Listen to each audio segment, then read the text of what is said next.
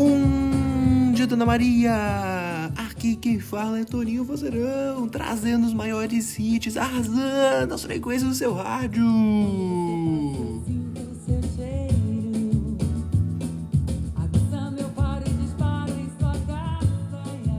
E hoje, dia 17 de novembro, o Dia Internacional do Não Fumante.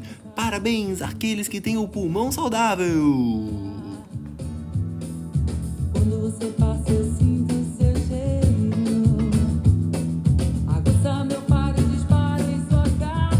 E com vocês, esse hit Me Abraça, da banda Eva. Bom dia, Dona Maria. Tem um dia pra lá de bom, hein?